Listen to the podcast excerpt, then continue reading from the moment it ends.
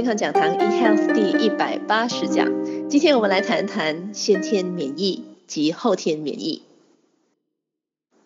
新冠肺炎病毒肆虐，我们人人都知道说免疫力对我们身体太过重要了，所以呢，今天我们来学习什么是先天免疫以及后天免疫。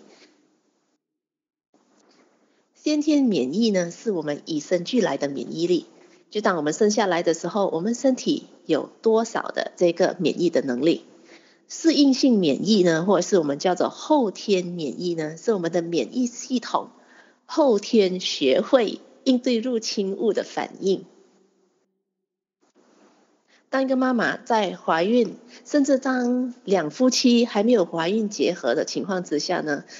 两夫妻的体质已经决定了他们在结合之后。在妈咪孕育那个宝宝的时候呢，给了他这个宝宝先天免疫能力的条件了。就是说，在他孕育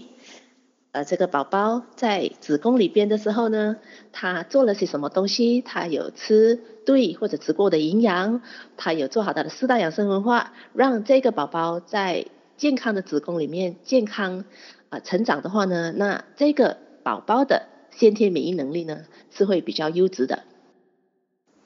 那后天免疫是什么概念呢？就当一个小宝宝被生出来的情况之下，我们每一天每一分每一秒呢都会接触很多的外在的一些敌人，就比如说细菌啦、病毒啦，或者是一些空气的呃微粒子啦，或者是一些的污染物，这些呢就是让我们的免疫系统呢学会如何应对。这些入侵物入侵到我们身体里面呢，是如何让这些入侵物不要在我们的身体里面造成破坏的一个训练。所以呢，先天免疫和适应性或者是后天免疫呢，它是非常密切的配合以及合作的。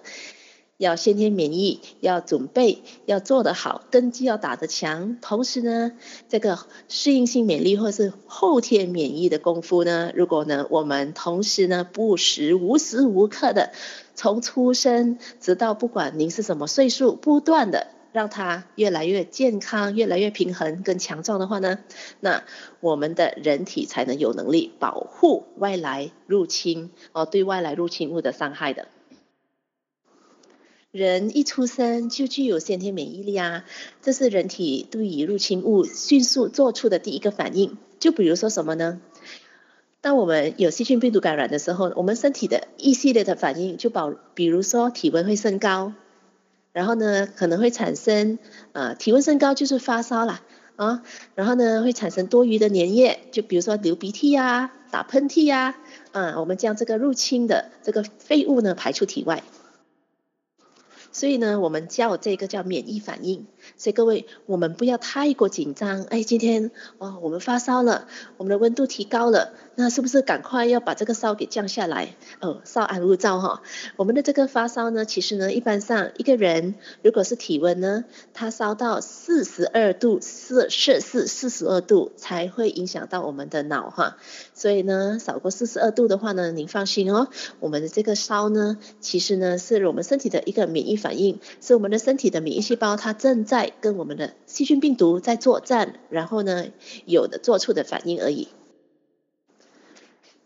当我们人体的体温稍微升高的情况之下，我们的免疫力、我们的免疫细胞呢，它才会比较活跃，所以呢，它才会有更好的攻击力去抵抗掉入侵我们身体的细菌病毒。所以一旦呢，我们的这个细菌病毒呢，被我们的这个强而有力的这个抵抗的细胞呢，给抵抗掉的情况之下，它被摧毁掉，那我们的烧自然会降下来。这个是我们身体的很自然的、很天然健康的一个反应。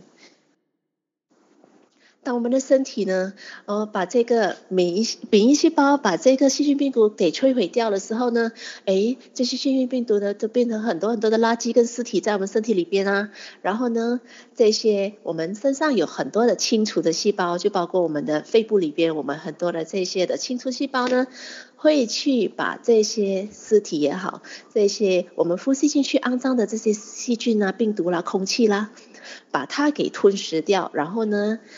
自行爆裂，变成一些的粘液，一些的，比如说鼻涕啦、痰啊之类。所以呢，当我们的免疫系统、我们的清除的系统是强壮的情况之下呢，我们就有能力把这些痰给咳出来，把这些鼻涕呢给擤出来。所以呢，我们这个入侵物呢，它就不会再深入的。所以呢，这个也是一个免疫反应，就代表说，哎，恭喜您啊，你的身体的这个免疫系统的清除功能还是可以的，然后还可以把这个入侵物呢给清除出体外。所以呢，我们也不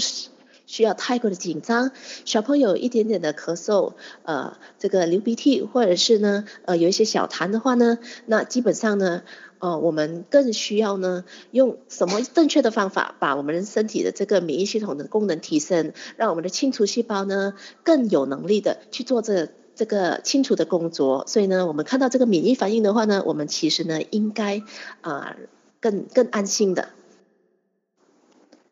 那适应性免疫或者是后天免疫呢，是我们人一生中啊遭受到外来入侵物时所获得的免疫。这个免疫能力呢是怎么样的情形呢？免疫系统呢遭到入侵物的时候呢，就会产生特定的武器，就是那个抗体，啊，来对抗所谓的这些细菌病毒的攻击哦。而且呢，当它对抗完的时候呢，它会对这些入侵物呢形成记忆力。身体可能需要大约五到十天才能产生抗体。所以，但是当免疫系统呢再次遭到相同的入侵物的时候呢，之前形成的记忆力呢，就能让免疫系统呢迅速的采取行动，因此呢，可以防止同样类似的这个感染而引发的疾病再次发生。所以呀、现在有些人开玩笑说，哎，如果那个人感染上了新冠肺炎病毒的话呢，哎，可能他就可以免疫了，他就可能再不会感染上了。哎，这个有一半是对的，有一半是不对的。怎么讲呢？他的对呢是在于，哎，是啊，他已经有特定的这个后天免疫了。对什么？对他第一次感染到的这个新冠肺炎病毒的品种呢，有可能呢，他身体已经有抗体。因为它已经被入侵过，所以呢，细胞有了记忆力，所以呢，它对这个品种有可能在特定的情况之下，它又免疫了。不过呢，它也不要高兴得太早，它也是要需要做防疫，是因为如果一旦病毒变种的话呢，变异的话呢，这个身体呢也对这个新的变异病毒就没有免疫力了。哎，不过他也不会完全没有免疫力哦，就看他的先天免疫的功能吧。那个时候，所以今天您看，当我们孕育小孩的时候，我们要如何的让这个小孩在我们的这个身体里面呢，已经有很好的这个免疫的基础，非常重要。然后呢，当我们把他生下来的时候呢，那我们的这个后天免疫力对他就非常非常的重要了。包括我们今天。我们不管处在怎么样的一个年龄，我们这个后天免疫力是靠我们什么方法来提升跟保护好的呢？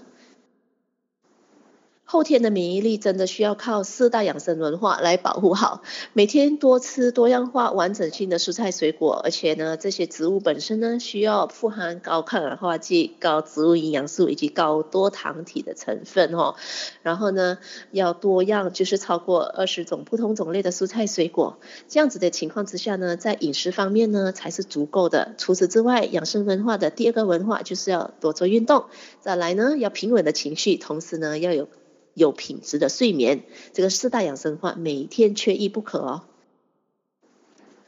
先天免疫，我们就哦，如果是比较不足的话呢，我们一定要有后天的免疫，然后呢，让我们的免疫系统呢，不断的每天处在一个健康平衡的状态底下呢，当我们遇到任何的细菌病毒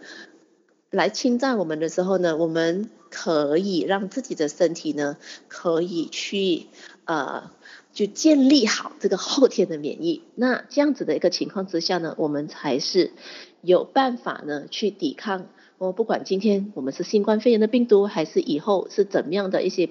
呃再来再来的世界，我们不晓得有多少的病毒在变种在变异。不过呢，只要我们打好这个免疫系统的基础的话呢，那我们就可以有一个比较放心的一个心情去应对了。今天健康讲堂 eHealth 第一百八十讲，先天以及后天免疫。就跟您分享到这边，我是您的营养免疫学导师 Cindy，我们下期再会。